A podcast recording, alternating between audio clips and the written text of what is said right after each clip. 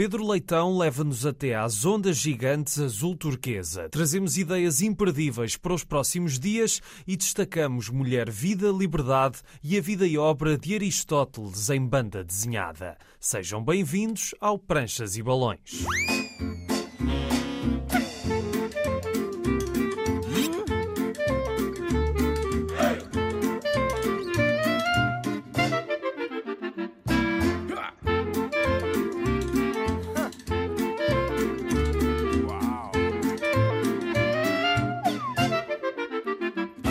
Estamos a trazer a banda desenhada à Antena 1. Hoje temos algumas dicas importantes para dar, mas antes temos a primeira parte da conversa com o nosso convidado de hoje.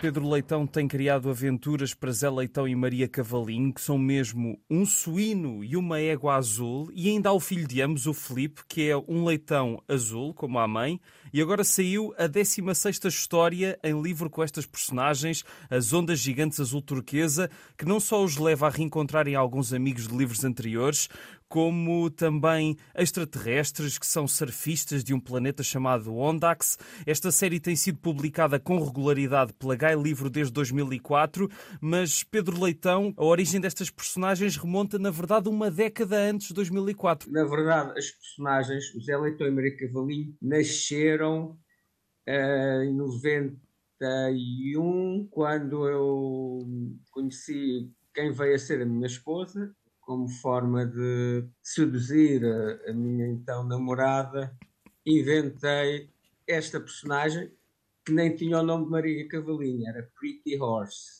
Okay. Porque portanto, a Pretty Horse era dedicada a Jill, que era então a minha namorada nos Estados Unidos. Eu estive nos Estados Unidos uma, uma temporada e depois uh, então é que voltei a Portugal para terminar as Belas Artes. E neste interregno ainda era o tempo de se escrever cartas de amor com desenhos, uh, e entre 91 e 93 é que estes personagens foram existindo em, em muitos desenhos.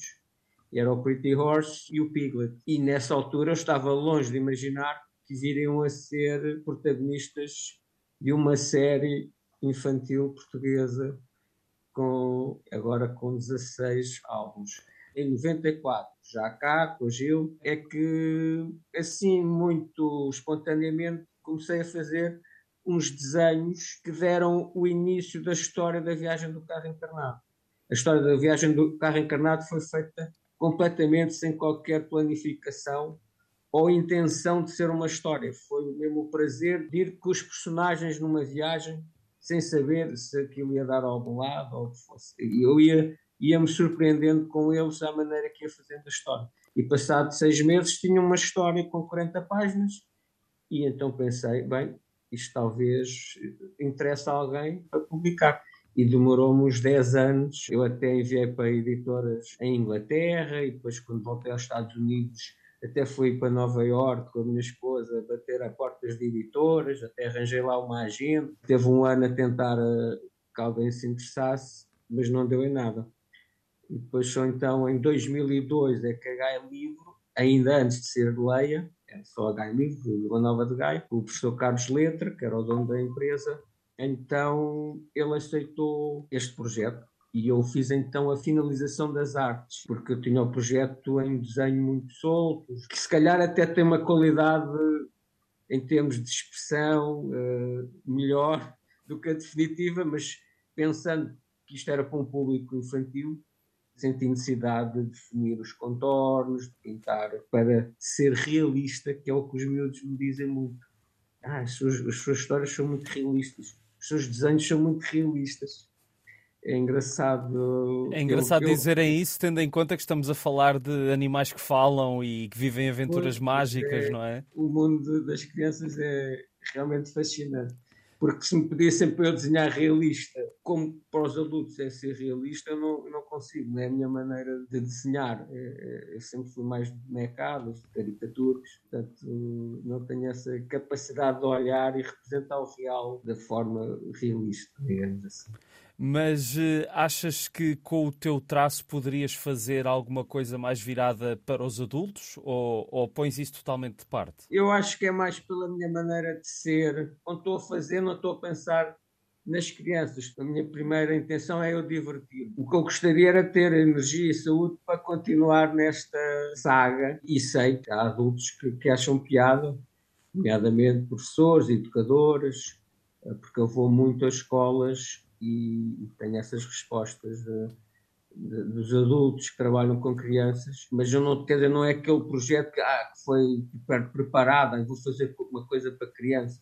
Não, é instintivamente. Também trabalhei muito em teatro para crianças, com o meu, o meu grande amigo Paulo Lage, que é com quem eu faço a revisão literária. Quando acaba um texto, ele é que me ajuda a melhorar eh, e dar mais qualidade. Portanto, o meu habitat natural é, é, é com a miudagem. Eu não tenho problema nenhum estar com a miudagem. Não, e, e, e, fazes muito bem, porque eu, eu continuo a achar que a banda desenhada infantil em Portugal ainda tem tem muito por explorar e, e, e, é, e, é, impressionante pensar que estás a trabalhar nestas personagens há tanto tempo e com tanta continuidade. Mas antes disso, eu queria só voltar ao início outra vez, porque tu chamas-te Pedro Leitão, ele chama-se Zé Leitão. E foi intencional. Sim, eu percebi, eu percebi. É para acharem que era da família, não é? É, é porque realmente como eu disse há pouco, os personagens nascem porque nos representam a mim e à minha e a minha mulher. Como tal, como o meu nome é Pedro Leitão, o personagem tem cabeça de leitão. Até contou com os miúdos ditos, se chamasse Pedro Rinoceronte, o personagem tinha cabeça de rinoceronte.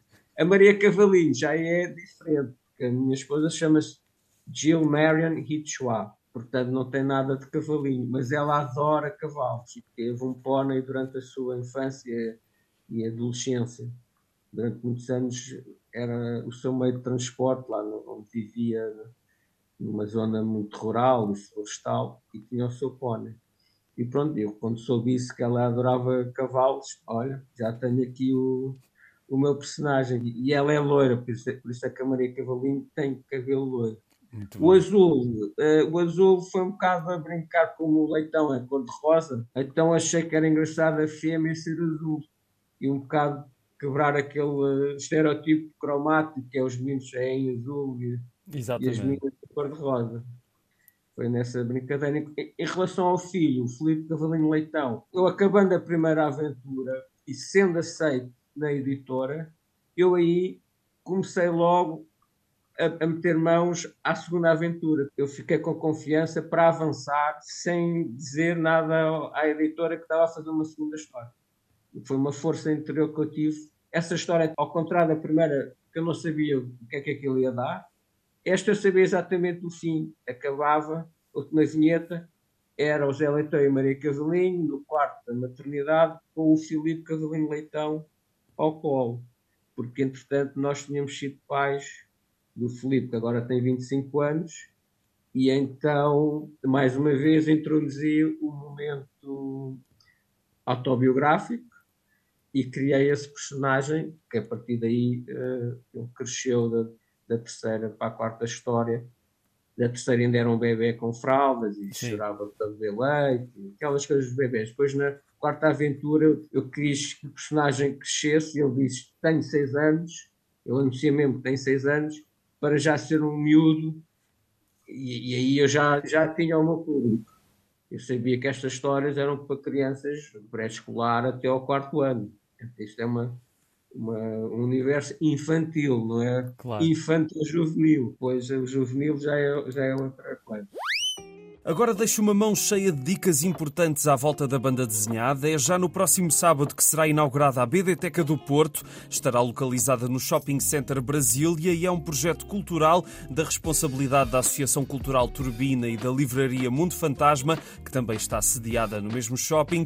A BDteca vai ter também uma forte programação cultural. Para a inauguração está prevista a primeira edição do Mercado Contra, dedicada aos fanzines e à BD Independente, e a inauguração de uma exposição à volta volta do belo livro Companheiros da Penumbra, de Nunsky, dia 10 no Porto. Durante todo o dia aproveitem mais informações nas redes sociais, Livraria Mundo Fantasma ou no site bdteca.com. Agora, algumas dicas em Lisboa, desculpem a quase monopolização, mas são dicas boas. Continua a haver exposições na WCBD, no Jardim Camilo Castelo Branco. Até 29 de fevereiro estão lá originais do Rodolfo Mariano, que já passou pelo programa. Terça a sábado, da 1 às 7 e entrada livre. Livre. Também de entrada livre é a exposição na Biblioteca Nacional, que assinala os 100 anos do ABCzinho, que é o pretexto por uma viagem pelas revistas de BD portuguesas, com muitos originais preciosos e outras surpresas. Podem ver algumas imagens da exposição no Instagram do Pranchas e Balões. A Biblioteca Nacional está aberta de segunda a sexta até às sete e meia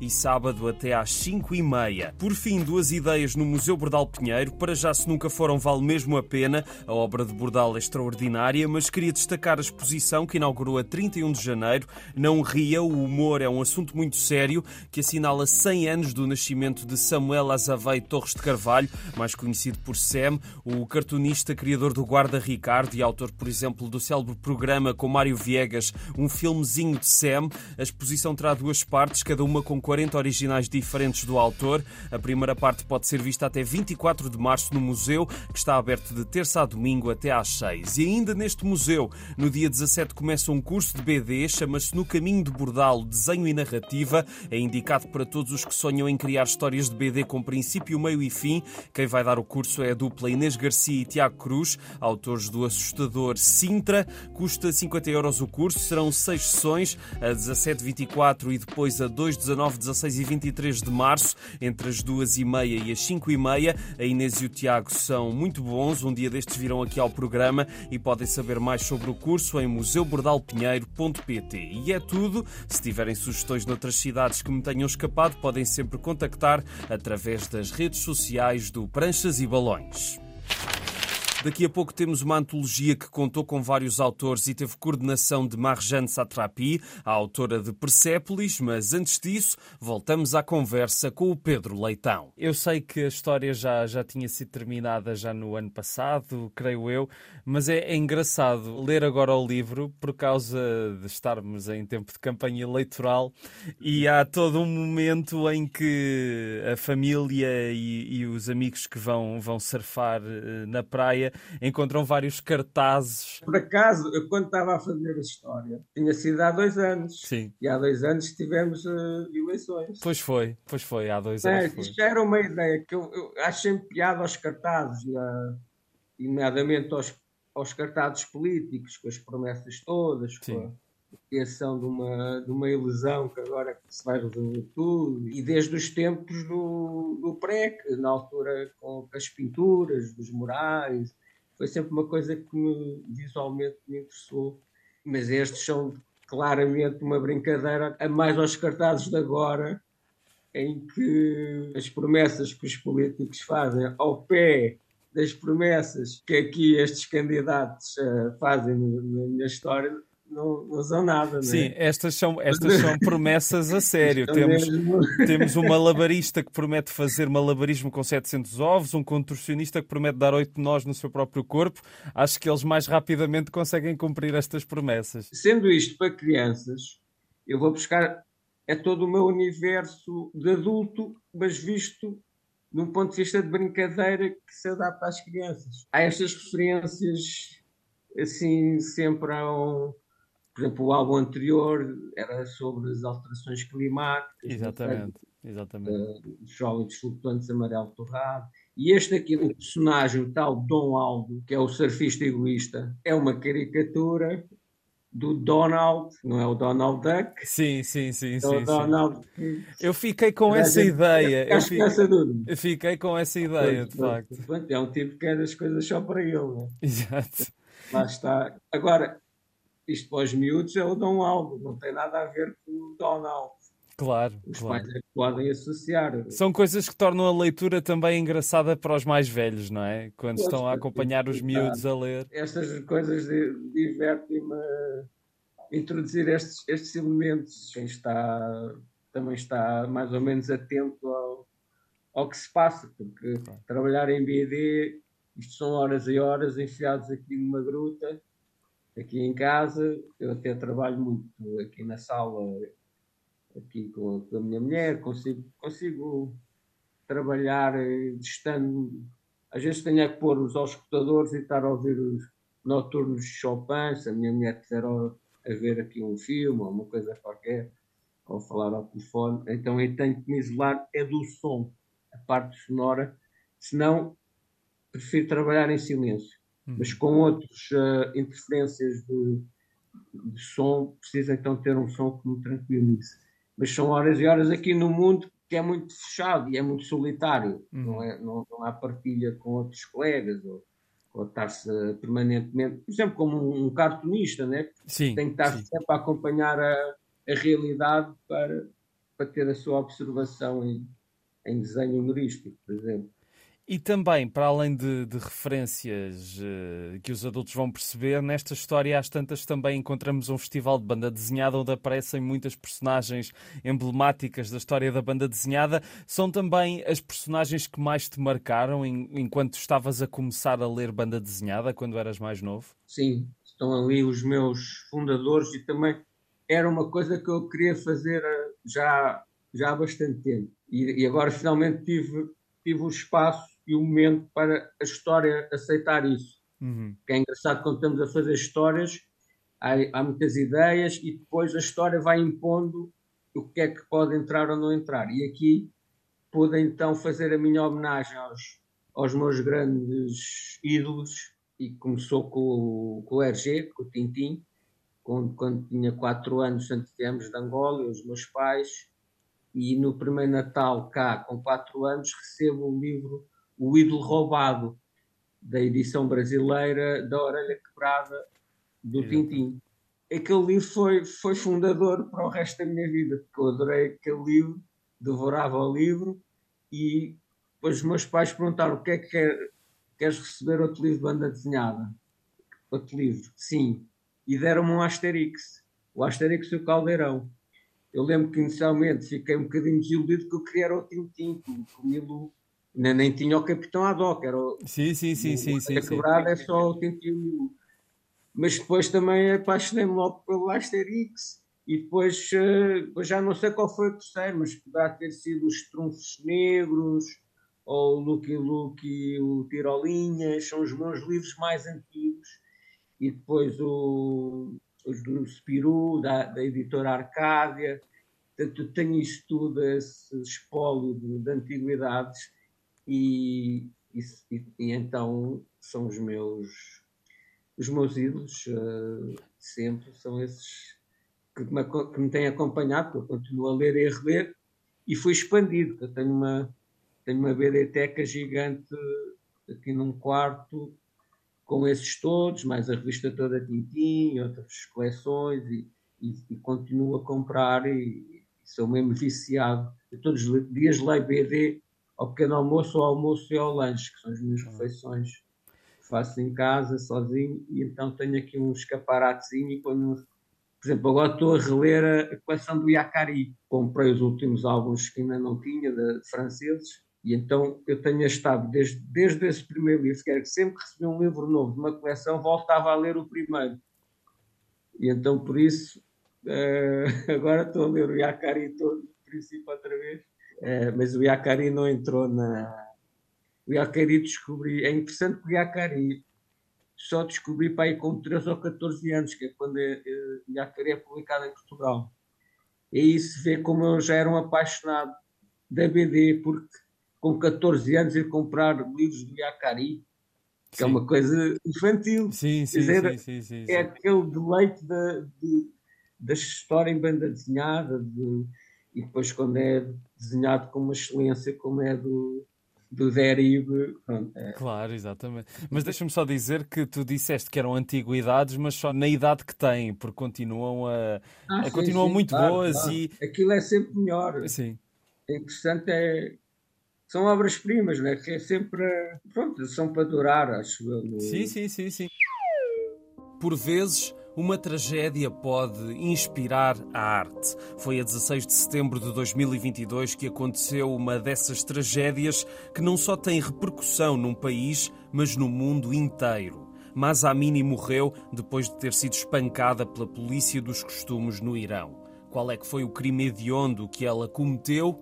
Ela simplesmente não estava a usar o véu da forma correta. Os ferimentos foram fatais, mas a sua morte levou a uma forte reação. Houve protestos no país e o resto do mundo não tardou em reagir. Marjane Satrapi, autora do imprescindível Persépolis, mas também dos notáveis Franco Ameixas e Bordados, todos editados entre nós, e também realizadora de cinema, estava aliás em rodagem de um novo filme quando Amini morreu. Marjane soube do sucedido e decidiu agir perante esta tragédia da melhor forma que sabia, através da arte e da banda desenhada. Para falar das mulheres no Irão, Satrapi reuniu 17 autores de BD de vários países, como Johan Sevar, Paco Roca e Louis Trondheim, e aliou-os aos saberes do politólogo Farid Vahid, do jornalista Jean-Pierre Perrin e do historiador Abbas Milani. E o resultado foi a antologia Mulher, Vida, Liberdade, editada entre nós pela Iguana. A própria Marjana assinou uma das histórias com duas páginas, a meio de um livro que se define na abertura como uma viagem pelos acontecimentos-chave de um movimento feminista, o movimento Mulher, Vida, Liberdade, e que continua a marcar a nossa atualidade. Um ano depois do homicídio de Masa Amini, saiu esta obra que, nas palavras da própria Satrapi, é uma homenagem ao combate nobre e corajoso do povo iraniano e em memória dela, e um humilde contributo pela liberdade que os iranianos tanto merecem. Por mais qualidade que tenha esta obra, é claro que os contornos políticos que levaram à sua criação dão-lhe logo um peso diferente de outras bandas desenhadas, bem como o tema de cada um dos segmentos que passam desde a criação do slogan do movimento, às manifestações, à importância de ser a geração mais jovem a organizar essas manifestações, aos métodos orwellianos da polícia iraniana, passando ainda por pontos fulcrais da história recente do país e o que está por vir. A antologia termina, aliás, com a nota importante de que o futuro do Irão é um futuro livre. Mas é óbvio que, mesmo com a carga emocional de falar de coisas tão complicadas e perigosas, Mulher, Vida, Liberdade tem também os seus artistas no pleno das suas capacidades. Temos uma variedade de estilos e cores que combinam com o propósito de cada segmento, fazendo uma bela junção entre os textos dos especialistas e a arte de cada um dos desenhadores. Falar desta antologia em tão pouco tempo revela-se difícil. O trabalho hercúleo que deve ter estado envolvido para concretizar esta obra ultrapassa a nossa imaginação, mas está aí para ser contemplado. É uma justíssima homenagem ao movimento feminista iraniano e, se bem que não possa fazer nada para mudar realmente o estado das coisas, é a prova de como a arte nos pode dar um olhar rico e pungente sobre as injustiças que ainda marcam o nosso mundo. Mulher, Vida, Liberdade é uma edição da Iguana. Vamos fechar com uma obra que traça o percurso de Aristóteles em BD, mas antes há mais conversa com o Pedro Leitão. Grande parte do sucesso do Zé Leitão e da Maria Cavalinho e do filho do Felipe deve-se também a, a, ao trabalho que vais fazendo nas escolas e tu já falaste isso também noutras instâncias e gostava de perceber o que é que tu tens sentido que é a relação dos miúdos com a banda desenhada ao longo destes anos. Eu achei que os pequeninos, membros do primeiro ciclo, quando vou às escolas, eu a norma é que há um, um, grande entusiasmo. Basta as professoras proporcionarem que as crianças tenham acesso aos meus livros antes da, minha ida à escola. E é geralmente o que se passa.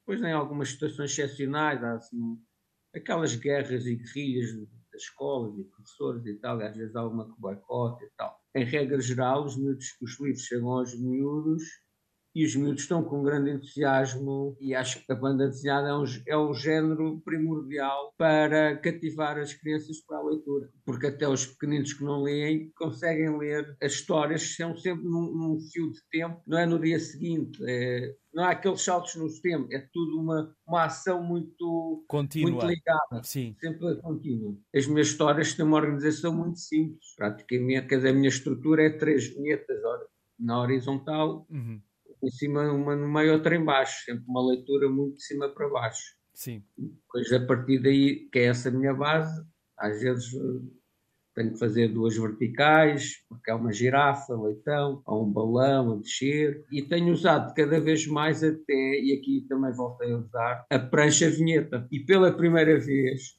usei a dupla página como uma, uma imagem. Aquela cena quando eles veem o, o iglu. O iglu, sim, sim. Neste livro voltei a usar quando aquilo rebenta tudo. Logo a é seguir, é, sim. Com ele também a, a ir para usar.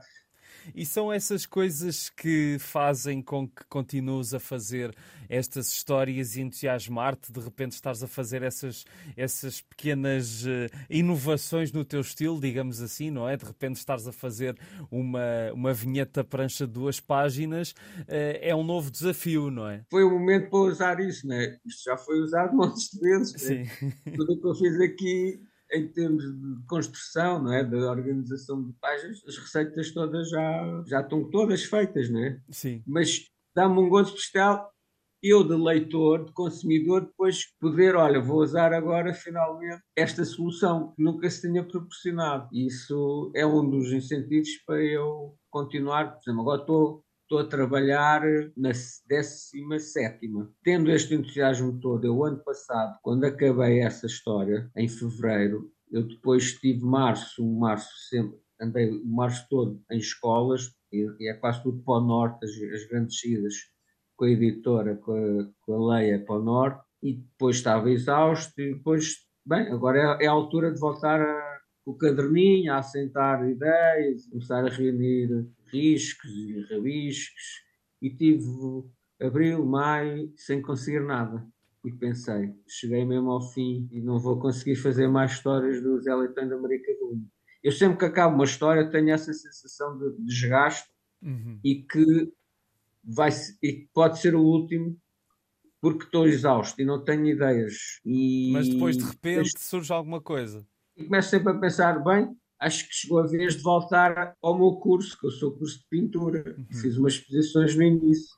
Se calhar é a altura de me reformar. E desta vez foi, foi onde eu estive mais perto. Fui comprar material, tirei o, o cavalete ali da arrecadação, fui comprar telas, tintas, eh, e tive julho, junho e julho e pintei nove telas. Uau. Parecia daqueles malucos da pintura, agora fechado em casa, ali a criar pintura.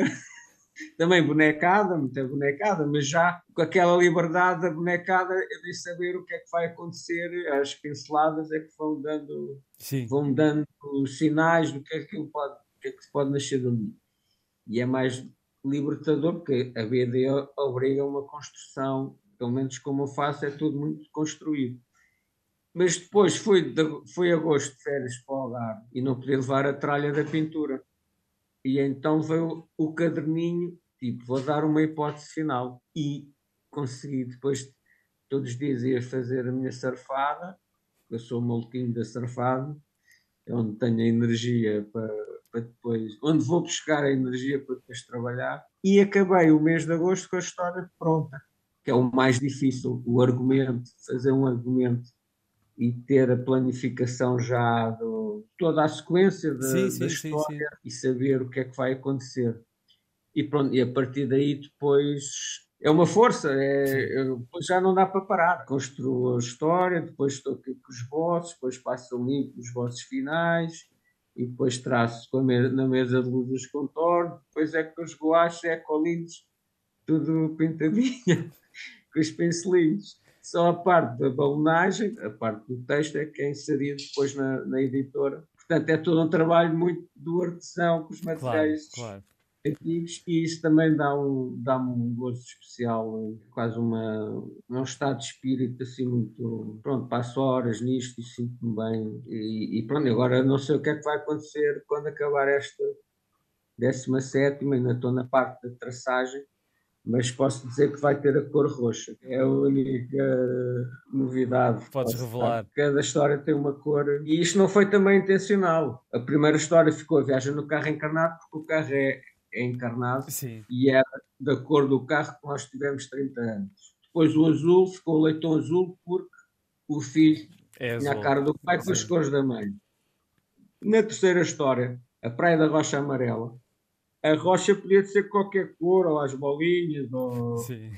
as formas quaisquer, que é inspirada no, na rocha negra da Praia da Luz, que é a praia onde eu passei e ainda passo férias, os meus pais tem lá uma casa de férias desde 1970. Então aí que então, tenho o encarnado, tenho o azul, olha, vou dar a cor amarela à rocha e fico aqui com, com uma trilogia das três cores primárias.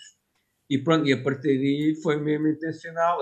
O quarto é laranja, sim, né? Sim, sim. Laranja, verde, violeta, cores secundárias. Tu já deste algumas referências de livros que te marcaram e que estás a ler a série do Yakari, mas eu gosto sempre de terminar com sugestões de livros e gostava de pedir pelo menos mais um livro, de banda desenhada ou não, que achas que toda a gente devia ler. O Ninho dos Marsupilami.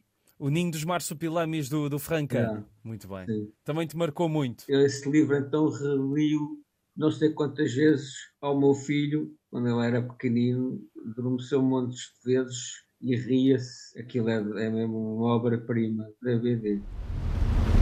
É curioso pensar como a obra de alguém que viveu há mais de dois mil anos continua a suscitar interesse e discussão no nosso tempo da política à ética e à retórica, passando por outras matérias, Aristóteles continua a marcar o pensamento contemporâneo. Algumas das suas obras são do seu tempo, no nosso estão claramente datadas, mas outras têm uma grande atualidade no século XXI, como a poética, que continua a ser estudada por quem quer aprender mais sobre a arte da narrativa, e, claro, também continua atual o apetite insaciável de Aristóteles por mais conhecimento. Se queremos compreender o mundo, dizia ele, temos de compreender tudo o que nele existe. Imaginem que o mundo é uma caixa cheia de coisas. Se tentarmos compreender o que é a caixa, ignorando o seu conteúdo, não chegaremos a lado nenhum. Mas quando tivermos explicado tudo o que está dentro da caixa, então compreenderemos tudo sobre o mundo. E é a vida e obra de Aristóteles que está na base de uma BD, simplesmente intitulada Aristóteles, que a Gradiva editou há uns meses entre nós. A editora tem lançado várias obras de pendor científico e histórico e esta encontra-se entre as mais interessantes do seu catálogo. Aqui temos o percurso do filósofo grego interessado por mil e um temas pelas mãos de Tassos Apostolides e Alecos Papadatos. O primeiro foi professor durante pouco mais de quatro décadas e tem escrito para teatro, stand-up e BD desde os anos 70. Já o segundo é um talentoso ilustrador que por cá já conhecemos em Logicomics, uma busca épica pela verdade, uma BD imprescindível sobre Bertrand Russell, também lançada pela Gradiva. Já aqui ficamos a conhecer parte do pensamento de Aristóteles e as suas investigações em vários campos, acompanhado por discípulos e admiradores, enquanto a história se desenrola à frente dos seus olhos, as convulsões políticas e sociais da Grécia daquele tempo vão sendo evidenciadas, bem como o confronto, o olhar revolucionário e controverso de Aristóteles em relação aos seus contemporâneos. Platão, o seu mestre, toma um papel importante nesta BD, bem como Teofrasto, um dos discípulos de Aristóteles, que aqui serve também de narrador da história. O argumento talvez pudesse ter sido mais limado, por vezes é demasiado episódico e apressado, noutras vezes é excessivo e nota-se a dificuldade em tornar em BD alguns pedaços de informação ou diálogos que, em vez de serem convertidos nas pranchas, são inseridos em catadupa numa vinheta, por exemplo. Talvez isto tenha sido feito assim por pressa a entregar o resultado final ou para não esticar mais o comprimento do livro, mas são coisas que nos fazem sair um pouco do propósito da obra. É difícil, sim, compactar a vida extensa e fascinante de Aristóteles numa obra desenhada, mas talvez pudesse ter havido outra solução para esses excessos de diálogos. Mas, tal como Logicomics, Aristóteles ganha por ser uma obra que é muito mais do que um tratado maçudo sobre o filósofo, graças ao traço de Papadatos, torna-se uma obra muito divertida que consegue contrariar muitas vezes o excesso de informação das pranchas com soluções humorísticas e diversificadas. Veja-se, por exemplo, a página 92, quando Aristóteles está com o círculo dos sábios desaparecidos e eles vão perceber os movimentos através das pedras atiradas à água. E o uso dos tons sépia e azuis para distinguir os tempos da narrativa, bem como a transformação fabulosa das personagens em figuras desenhadas, são dignas de nota. É muito por culpa de Papadatos que conseguimos ler Aristóteles com prazer até ao fim, mais do que uma obra com pendor educacional, é uma bela BD que, apesar de tudo, nos dá uma boa ideia da vida e obra de Aristóteles ao longo de 200 páginas. Esta é uma edição da Gradiva. Obrigado por ouvirem o Pranchas e Balões. Está sempre na RTP Play, Spotify, Apple e Google Podcasts, Facebook, Instagram, Pranchas e Balões, tudo junto. A sonoplastia é do Tomás Anaori e eu sou o Rui Alves de Souza. Até à próxima.